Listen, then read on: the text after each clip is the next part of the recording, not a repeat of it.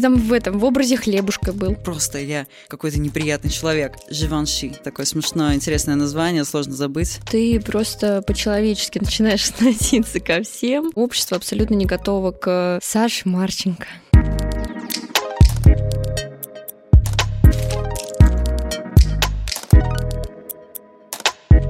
Всем привет, меня зовут Настя Илкова, это Rail подкаст, и здесь мы говорим о моделинге фэшн-индустрии разными глазами и мнениями.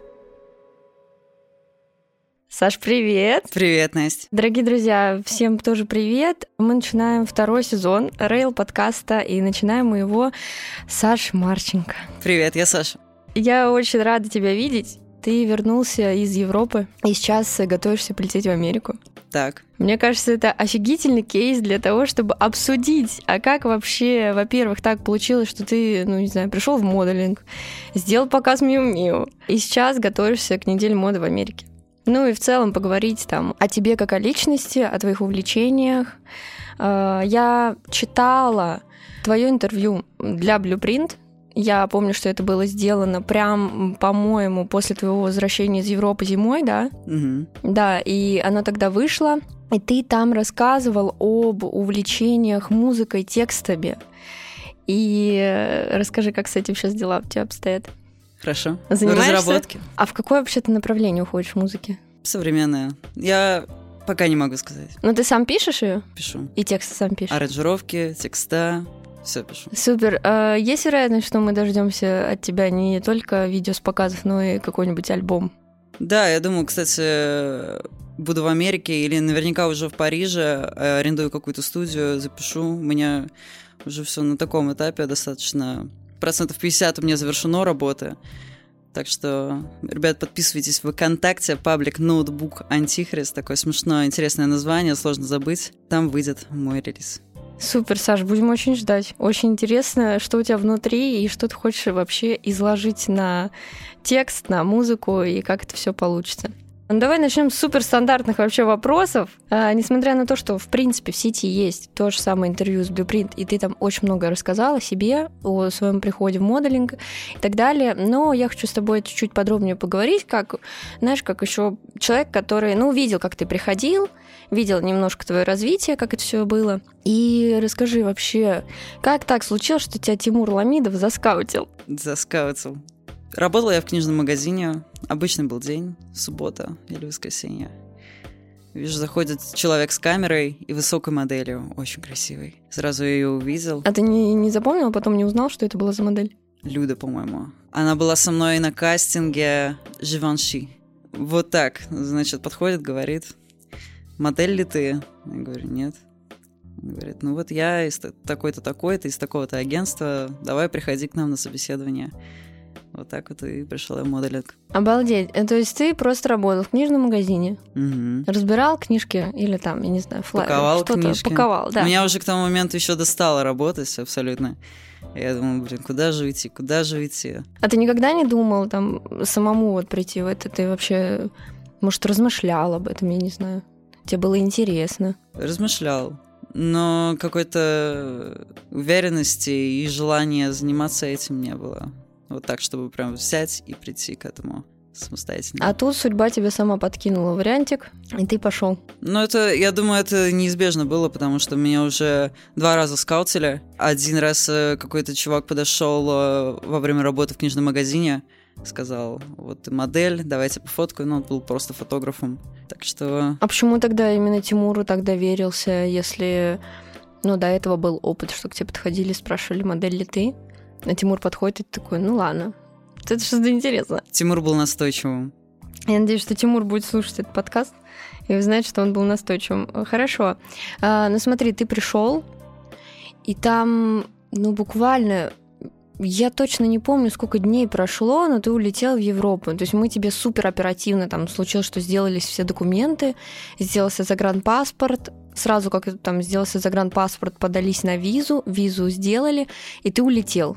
И твои первые шаги, они начались, ну, в России. Я помню, что самая такая съемка, которая была супер крутая и которая тебя раскрыла, это была съемка э, «Перверт» Саши Нестеровой, которая, по сути, была твоим буком, и она была единственная. Ну, там была вот она в буке и тесты, одни, по-моему. И вот это мы отправляли и показывали. И как бы с этим все залетело. И вот на подкасте Саши Нестеровой я говорила, что ну вот она из тех фотографов, одна из, которая вот делает съемку, и она заходит. Друзья, там реально события были из разряда Саша пришел в агентство, прошло там два месяца, Саша делает показ Дрис Ван Нотен. Да, а первый кастинг был вообще Ив Седлхан. А, точно, точно. Я об этом, честно, забыла. Я помню, что был э, Дрис Ван Нотен, и он там в голове сидит. Прилетаю в Париж, и, значит, уже на следующий день в 6 утра меня ждут на Ив Сен Лохан ну, стою вот эта вот гигантская очередь э, с невероятнейшими просто моделями. Это невероятный у них э, огромный белокаменный чуть ли не замок с дворцом, с фонтаном. Это их офис? Это в центре Парижа, у них такой типа офис. Все такое роскошное, красивое, и есть э, здание, вот где проходят вот эти кастинги, там два кастинга, то есть прекастинг, и уже ты перед ВКРЛ ходишь сначала так, а потом меня одели в одежду, и их высоченные просто стилеты, это такие, куб, ну, каблуки с собой, или как это называется? Ну, с собой это когда пятка да, да, пустая, да, да. она вот так шатается. Пустая, вот шатается пятка, вот это длинный абсолютно стилет, 10 сантиметров, а у меня никакой практики хождения на каблуках нет. Ну, то есть я, может, ты представлял, что надо будет ходить на каблуках, но что будут такие каблуки, я в жизни не мог представить, что такие реально существуют, на таких реально ходят. Это, конечно, был ну, полный провал мой личный, потому что я встал на них, я сразу же упал. А, я пытался хоть как-то встать, мне ребята на бэкстейджи говорили, ничего, все в порядке, типа все падают. Там модели, которых я видел не один, не два, не три раза на показах, они говорили, это невыносимые туфли, на них невозможно ходить. Ну, Сабо, в принципе, мне кажется, очень неудобно. Ну, то есть, э, даже если вот ты покупаешь какую-то повседневную обувь, мне кажется, у тебя Сабо на Miu Miu, по-моему, были. Да, и это, ну, там, по-моему, на Миу Миу на этом показе, там у каждой модели были Сабо, ну, плюс-минус, за исключением там некоторых. И все очень вот так шатко шли, и мы, мы думаем, только не упадите, только не упадите ходить, потому что это супер неудобно. Когда еще там, я не знаю, либо шпилька, либо какой-то высокий каблук, э, я не, я не понимаю, как на них тоже держаться. Ну вот на заметку всем ребятам, которые продюсируют показы и слушают нас, пожалуйста, никогда не делайте маленькие, очень не из устойчивого материала, не плотного материала дорожки ковровые, потому что по ним просто психологически тяжело ходить. Особенно, когда она узенькая и белая, когда ты не различаешь, где она находится, где она заканчивается. Вот это был один из главных факторов, э, который как раз-таки влияет на походку модели. Вот. А бывают э, Это было случаи... на кастинге в Сен-Лорен? Это было на показе Миу Миу. А бывают такие дорожки, которые вытянут абсолютно любую походку, то есть человек чувствует на ней максимально уверенно, даже в каких-нибудь собой стилетах он может пройтись просто невероятно божественно. Например, на Дискверт э, последнем э, на миланском сезоне вот э, была именно такая дорожка. То есть зал не видно, он темный абсолютно. У тебя широкая, бетонная, ровная дорога, и ты ходишь себе свое удовольствие, тебя вообще ничего не напрягает. Вот это прям идеал, то, как должен выглядеть зал для того, чтобы модель прошлась максимально эффектно, максимально уверенно. Я сейчас расскажу историю, вот пока начали про каблуки и проходку. Саша это супер вообще показатель того, как вот если человек что-то хочет сделать, он пытается это делать. Потому что когда ты только пришел, ты первый раз тоже встал на каблуки. Вот у нас в офисе, я помню, и вы... Первый раз в жизни. Да, и это было, ну, ясен перец, очень плохо.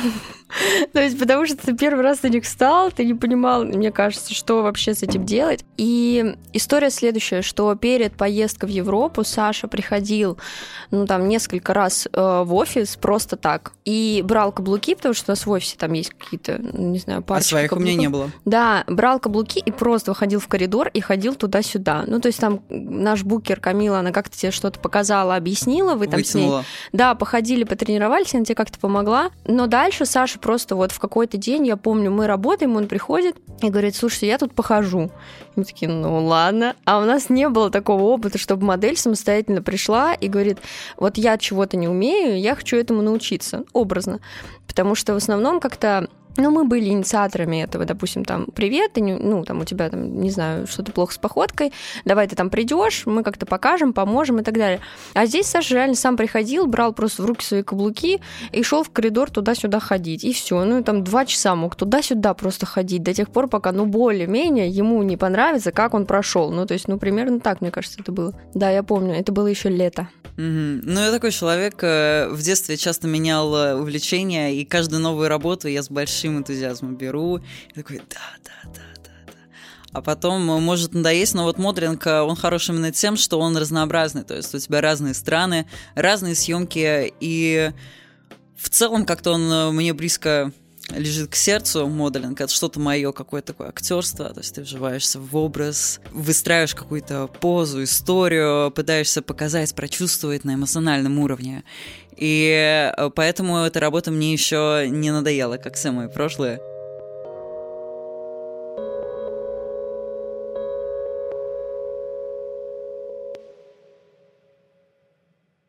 Сколько ты всего, получается, занимаешься? Два года, год? Нет, больше года. Моделингом.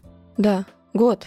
Год. Год, реально год. А сколько всего за год случилось? Офигеть. Окей, получается, кастинг в Сен-Лоран ты не прошел. Нет, Дальше был кастинг э, Дрис Ван Нотен. был. Расскажи, как там случилось, и сразу дальше перейди в показ. Э, Шел я первым, на своих уже туфлях, э, прошелся перед... Сейчас я уже осознаю, что это был Пьер Джорджо. Он, он выступал как кастинг-директор. Как кастинг-директор. Сказали, выходи. А ты потом с ним еще работал? Да, на показе Дрис Ван Нотена уже на сезоне в этом году. А, ну на, на втором, получается. Ты, у тебя всего было два показа Дрис Ван Нотен, и вот он и там, и там кастинговал. Да. Ну расскажи, как кастинг прошел. Вот ты пришел, и в Сен-Лоран не случился. Так, Каблуки получились хреново. Пройти не удалось. Вот ты приходишь на Дрис Ван Нотен и видишь... вижу та же самая картина, только там, конечно, немного другое. То есть, э, если у Ив Сен Лоран это большой дворец, то у них это, ну, небольшой такой шоурум, Поскромнее. поскромнее, но они и бельгийцы. То есть, э, конечно, и Сен-Лоран в Париже это что? Ну, это, это чуть ли не самое первое, что представляют, когда говорят, вот Париж, парижская мода и Сен-Лоран. А Дрис Ван Нотен это бельгийская, бельгийская, получается, Ну, Э, бельгийский группа. бренд, который выступает на Парижской неделе моды. Да, и э, в целом у Бельгии тоже такой э, немного немного домашний, э, я бы сказал, вайп. И у них э, что-то более такое расслабленное было. Ну, в целом, все кастинги, они одинаковые. То есть ты проходишься туда-сюда, э, тебе кивают, говорят следующий. Все, А потом только ты узнаешь о результате. да. Я не знаю, ты брал когда-нибудь на свой счет, потому что часто у моделей это происходит, отказы. Часто бывает, что когда модель слышит очень много отказов в своей жизни в целом, она начинает как-то комплексовать, думать, что с ней что-то не так, и вот переносить это на свою, в свою голову, переносить на себя, что, там, я не знаю, это не просто время такое, что ты брюнетка, а нужна блондинка, да, а именно начинает думать, что с ними что-то не так. У тебя было когда-то такое? А ты вообще отказы получал? Конечно, Кроме Ив- э, Сен-Лоран. И, Конечно, отказов получал, я думаю, в жизни модели, хотя, ну, букеры вам не будут этого говорить, но они делают много запросов и получают много отказов. И я думаю, что в жизни каждой модели больше отказов, чем подтверждений. Я думаю, так, действительно. Конечно, первое время было нелегко, непонятно. Я еще не совсем все понимал, не понимал, почему они меня не взяли. Но потом ты как бы осознаешь, ну, в лучшем случае, ты приходишь к тому, что э, да, есть какие-то съемки, где нужен один типаж, где какой-то типаж пишется лучше, где какой-то типаж просто хорошо э, будет э, выглядеть в этой одежде. Но ты просто начинаешь понимать это уже со временем. Да, да, да. То есть есть разные потребности, и модели, они и взаимозаменяемы, и в то же время под конкретную задачу лучше подходит, э, лучше справиться с ней какая-то определенная модель. Вот, так что на свой счет это нельзя никогда воспринимать. И вот э, даже вот эти все отказы, которые модели получают, э, конечно, у меня было ощущение, что вот почему мне отказали, неужели, неужели я какой-то урод? Неужели я там как-то не так себя повел, или как-то некрасиво выглядел, или, может быть, просто я какой-то неприятный человек. И та же самая тема, вот знаете, модель — это ну, не каждый человек может считаться моделью, да. Какие-то красивые люди, по-настоящему красивые люди, могут не считаться моделями, например. А какие-то люди, которых общество не считает, не принимает как за красивых, они могут... модели, конечно, они модели, да, они могут модель работать это про много. изюминку. Это про изюминку, а не про какой-то эталон или что-нибудь такое, да. Вот, так что внутренние ощущения, особенно вот э, продиктованными каким-то вот э, каким-то неуверенностью, чувствами, вот этими сомнениями, а, ему не всегда стоит доверять. А как вообще пош- прошел э, твой самый первый показ? Я хочу на нем именно заострить внимание, то есть там остальные мы просто упомянем, скажем так. А это все-таки, ну, потому что это большая работа, это большая работа и для тебя, как мне кажется, и, и для нас это большая работа. Мы очень гордились этим показом. Э, Мы его везде пихали, выкладывали, повсюду, просто кричали о том, что это случилось, потому что, ну, это, это крутой результат. Как он для тебя прошел? Ой, волнительно, конечно, это было. Я прям помню, как мы до этого репетировали часа два. Как Что там стояли, платья ожидали. цветастые были? Да, очень красивый. Это был черный пиджак, а снизу была какая-то такая штука цветная. Мгм. Прям очень красивый показ. Я помню, как мы два часа репетировали, потом э, два часа долгого ожидания. Ты стоишь, думаешь, как-то вот себя успокаиваешь, думаешь, как же там будет. Это все в первый раз еще. Значит, проходим на бэкстейдж, выстраивается в очередь модели, а на вот эта вот музыка играет какая-то таинственная, э, что-то прям вот такое, то есть э, и волнительное. э, Наступает момент. э, Это ты- было кинематографично. было, абсолютно точно было кинематографично. Был момент, вот этот ты подходишь уже почти к выходу, и там стоит девушка с секундомером, отмеряет буквально 15 секунд и такая вперед, и у тебя уже нет никаких мыслей в голове, ты не можешь ни о чем думать, ты выходишь, и ты должен идти дальше, дальше, дальше, не сбавляя темпа, идти уверенно смотря вперед и не обращать ни на что внимания. Конечно, я тогда переволновался, Это можно было заметить э, по моим глазам, но не по моей походке, слава богу. Нет, она тебя вообще в этот раз не подвела абсолютно, очень хорошо прошел. Правда, это был первый показ, ты первый раз вышел вот так вот на каблуках, с учетом там, что буквально месяц назад ты на них первый раз встал.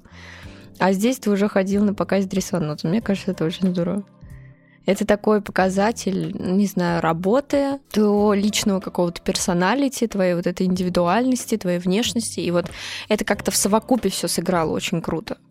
Потому что твоей какой-то настойчивостью такой тоже. Дальше у тебя был... Скажи мне, пожалуйста, у нас реально споры э, очень частые. Мы гуглили, мы пытались найти, как правильно произносится Луэва.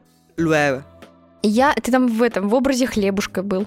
Хлебушки. Да, батончик такой. Ты про Но ш- ты когда вот вышел, там платье, были да? вот эти кубы, Да. очень красивые. А, то есть вот как, конечно, на показах делают вот этот вот декорейшн и всю вот эту историю, это очень красиво. Но я не знаю, мне все нравится, потому что это, ну, до этого же надо додуматься, это вообще фантастически. Вот просто взять белый холст и поставить на него разноцветные кубы, и все. И это очень круто смотрится. И вот ты там выходил, у тебя, по-моему, один выход был, да? Один. Да, на Дрисе у тебя было два, два образа, а тут один. И ты, у тебя было платье, и там хлебушек как будто был. Это шуба. В смысле, это типа принт шубы? Это принт шубы, только размазанный такой, Реально? заблюренный. Ну, ты прикольно отметила принт Ну реально, ты как батончик такой, типа, идешь. Офигеть, спасибо, что рассказал. Как тебе команда вообще? Команда приятная. Кстати, я ни разу не встречался с плохими командами и на съемках, э, и на показах всегда ребята меня очень сильно радовали, я их тоже радовал.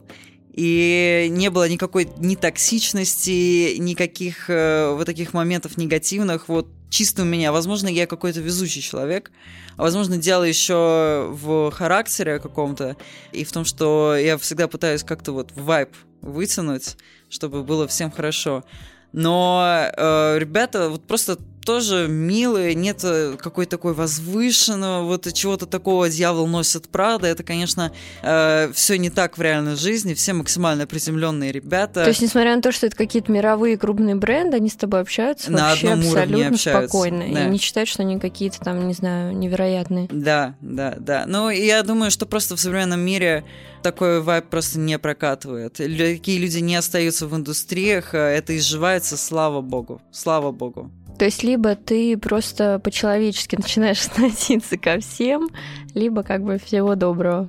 Есть ли какой-то бренд с Нью-Йоркской недели моды, с которым тебе очень хотелось бы поработать, например? Знаешь, нет. Куда отправят, туда и пойду? Куда отправят, туда и пойду. Да я особо как-то из-за моды не слежу, и меня все Ну, это... ты очень стилево выглядишь. Но это другое. Это А. моя мода.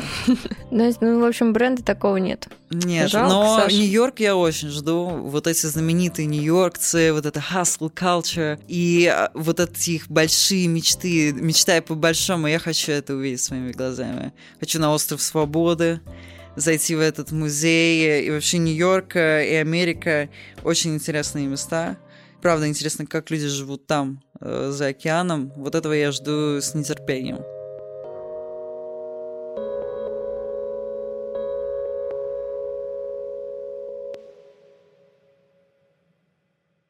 Саш, слушай, а несмотря на то, что тебе удалось совсем немного поработать на российском маркете, я, тем не менее, задаю этот вопрос. Я и Ксюша Пунт задавала в предыдущем выпуске, модель, которая у нас была. Тебе задам, есть э, с твоей стороны какое-то отличие глобальное между российской э, работой, я не знаю, там, фэшн-индустрии в России и в Европе? Всю фэшн-индустрию я не могу, конечно, охватить. Ну вот что из твоего опыта просто вот с чем ты столкнулся? А исходя из моего опыта, разницы нет. Москва абсолютно европейский город, даже во многом лучше остальных европейских городов. И в плане фэшна тут, э, ну, точно не ниже уровень. Точно не ниже уровень. Конечно, нет таких больших э, и ярких э, имен.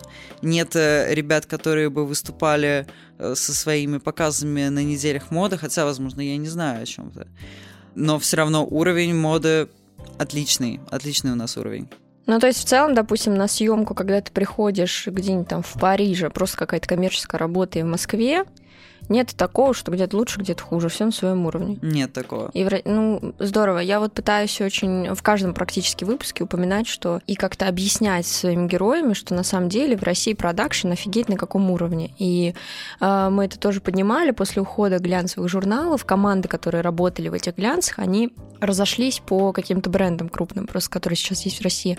Это люди с супер крутой насмотренностью, супер крутым опытом. И несмотря там на ситуацию, которая произошла, да, мне кажется, что, ну, продакшн, съемки, картинки, они вообще выросли, ну, в разы, потому что у людей как будто начала работать еще вот генерация какая-то. Ну, то есть западная какая-то история ушла, просто что вот, ну, нету масс-маркета или чего-нибудь такого, и то есть занимать вот эту нишу нужно даже того же масс-маркета, нужно э, российскими брендами. И ребята стали как будто более конкурентоспособны друг к другу, они стали больше париться, они стали больше генерировать, придумывать, я не знаю, изобретать, и мне кажется, это очень круто. Сложные времена порождают какие-то творческие, интересные идеи. Что ты об этом думаешь?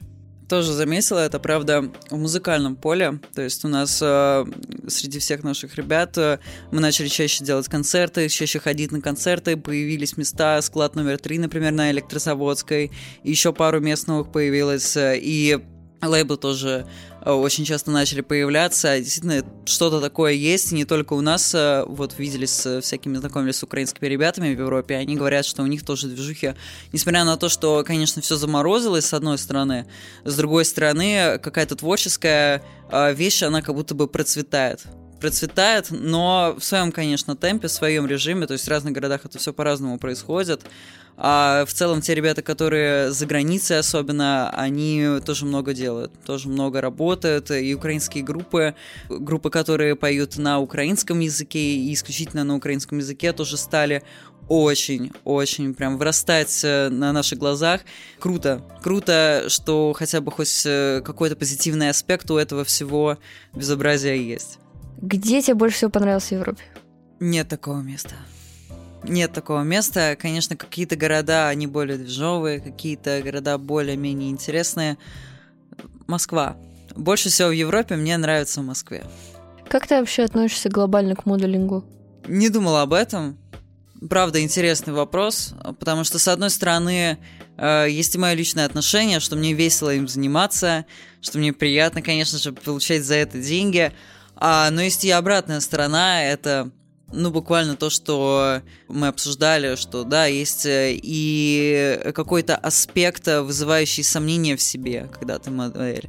А, и аспект, который вызывает сомнения в себе, когда ты не модель, и просто смотришь на эти обложки и на этих людей. И думаешь, что в тебе проблема, а вот это вот красота. Да. А, есть и аспект капитализма, то есть все, все эти красивые модели нужны для чего? Для привлечения внимания, внимания к своему продукту. И это меня, конечно, тоже не сильно радует, потому что, конечно, творческий аспект мне очень нравится, мне очень нравятся все вот эти вот образы, вот это чувство, вот эта эмоция, а все-таки все эти фотографии, они в первую очередь про какую-то эмоцию, ну, как любое творчество. Но э, это творчество, которое имеет под собой коммерческую основу. И это, конечно, вызывает у меня много вопросов, потому что с 12 лет я очень увлекался и занимался дизайном. До прихода в моделинг я активно думал быть дизайнером, а потом со временем мне вот этот аспект, что ты работаешь на кого-то, на чьи-то вкусы в первую очередь, а Даже во вторую на вкусы очередь потребителей. на вкусы потребителей, и ты работаешь в интересах капитала, то есть ты продвигаешь продукт в первую очередь. Вот это мне очень сильно не нравилось. Ну, как-то так. Что думаю про моделинг? А что с diversity в Европе? Ну, что мы, допустим, наблюдаем? Происходит какой-то большой кампейн, снимает там любой бренд из-за того, что сейчас есть там определенные требования к этому ко всему, да, бренд используется на каком-то кампейне, модели абсолютно разных, э, я не знаю, разных э, национальностей, разных э, параметров, разных цвет кожи. Ну, вообще, максимально старается показать, насколько там его одежда, белье, там, сумка, все что угодно может красиво смотреться на человеке с любой точки нашей планеты. Но также, допустим, мы сталкиваемся с историей, как если мы берем абсолютную коммерцию, никогда это большие кампейны, никогда это большие там типа лукбуки или большие съемки, которые будут транслироваться по всему миру, а когда мы берем элементарные какие-то там, я не знаю, даже не каталоги, ну просто вот легкую коммерцию, которая пойдет там на сайт, запросов намного меньше на там, модель тот же самый плюс сайз, допустим. А сталкивался или видел ли ты, вот, или, может быть, задумывался, я не знаю, о том, что все-таки транслируется одно, а на деле, там, допустим, не всегда так, как транслируется? Конечно, это ведь повестка. Да, все так. Э, на эдиториал у нас э, белый, азиат, э, черный и какой-нибудь там еще плюс сайз, может быть. А так это все нужно чисто потому, что это обязательный пункт. Сейчас, если ты выходишь с эдиториалом, в котором только белые модели, будут вопросы. Это не то, чтобы мне очень нравится, потому что это, в этом есть какой-то элемент давления, элемент тоталитарности. С другой стороны, то, что люди это делают, это правильно. Я считаю, если бы это все было более добровольно, было бы вообще идеально. Но вот так.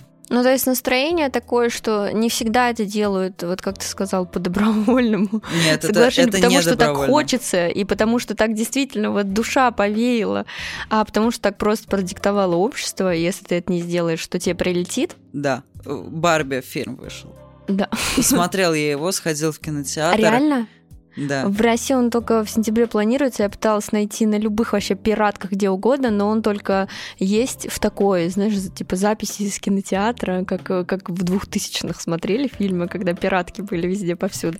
Ну, такая, такой же примерно. Ну, в общем, фильм «Барби», там тоже вот эта повестка. И снимали Warner Bros. Э, аудитория, судя по истории, была детская, но чтобы и взрослые пришли туда и что-то для себя такое выяснили и нашли видно, как эта повестка, феминистская повестка, повестка разнообразия начинает уже продаваться нам в кино, начинает э, впихиваться нам там, там, там. То есть э, это уже становится как частью общества потребления, это вот идеология, которую люди потребляют. Да, она хорошая, да, она правильная, но имеем то, что имеем. В Европе сейчас э, это главная тема, и не обсуждать ее и не играть по их правилам, по вот этим правилам, даже если ну, у тебя какое-то абсолютно нормальное, доброе намерение, все равно нельзя впихнуть только беловолосых моделей в свой кампейн. Да, мы выяснили, что общество абсолютно не готово к,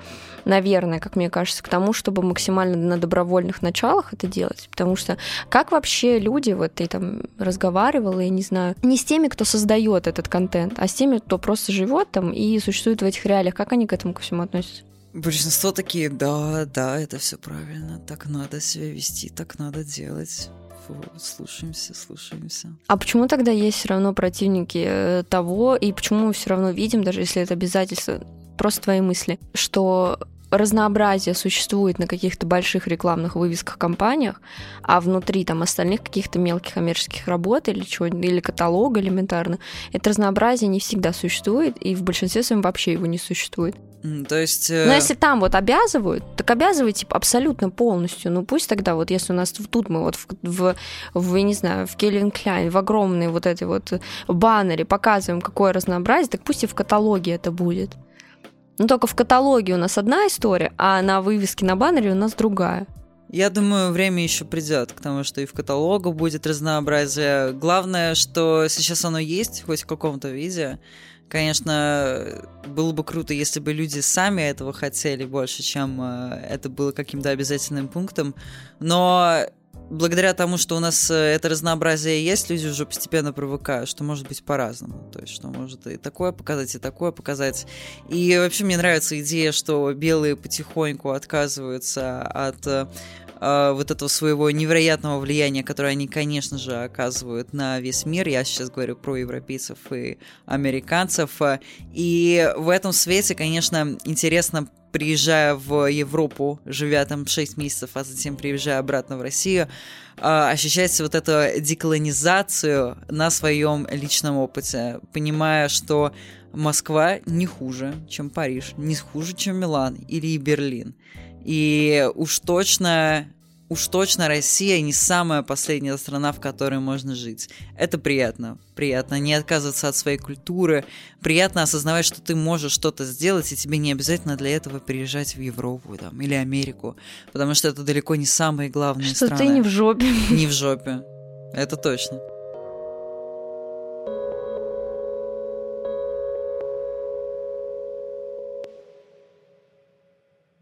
Саш, давай блиц.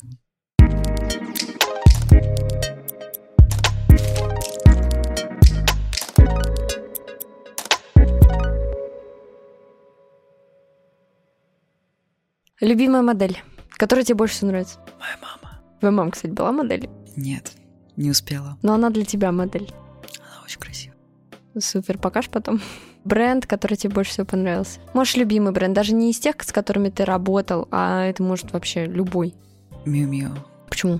Легендарный бренд. Абсолютно легендарный бренд, легендарное видение. Каждый сезон открывает что-то.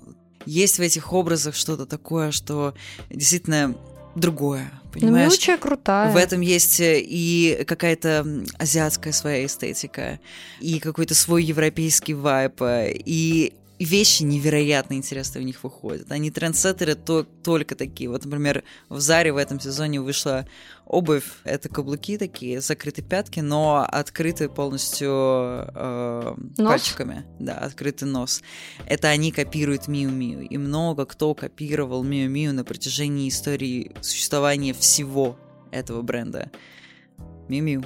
Окей. Что для тебя самое важное в работе? Медитативное состояние помогает э, очень сильно. Для тебя лично? Да. То есть э, не думать ни о чем лишнем. А что для тебя самое важное с стороны, допустим, команды? Вот когда ты приходишь на съемку или когда ты начинаешь работать с какими-то ребятами, что для тебя вот важно в работе с другими людьми? Пусть все отдают себя на 100% в работе. Если не моделинг? То музыка. Ну, это мы выяснили. Если бы ты был маленьким, что бы ты себе сказал? Много чего. Я думаю, там и не на день, и на два. Недельку бы посидели точно, да? И даже больше. О чем мечтаешь? Выступить со своим материалом, который я сейчас готовлю. Саш, последний вопрос. Что такое мода? Ну, это такое развлечение, где взрослые ребята приходят вместе пофантазировать, немного поиграться, какое-то детство, может, впадает, что-то такое легкая, непринужденная, милая, приятная, красивая. Вот так это я воспринимаю. Реализация каких-то детских историй, возможно, где-то. Да, да, я думаю, в этом есть э, очень большая доля ребячества. Но этим хороши, на самом деле, ребята, которые работают в моде, потому что мода — это большой рынок, и люди, которые туда приходят и остаются там, а, как правило, на большом энтузиазме. С такими людьми всегда приятно работать. Какие у тебя планы? Написать альбом, надеюсь съездить в Нью-Йорк э, и хорошо провести этот сезон. А там посмотрим. Недалеко горизонт планирования такой. Такое время. Что далеко мы не запланируем. Ну да, супер. Саш, спасибо тебе большое. Тебе спасибо. Мне кажется, получилось неплохо. Неплохо, правда. Дорогие друзья, всем большое спасибо. Будем рады вас слышать в следующих наших выпусках. Всем хорошего дня, вечера, утра. Всем Слушайте пока. наш подкаст.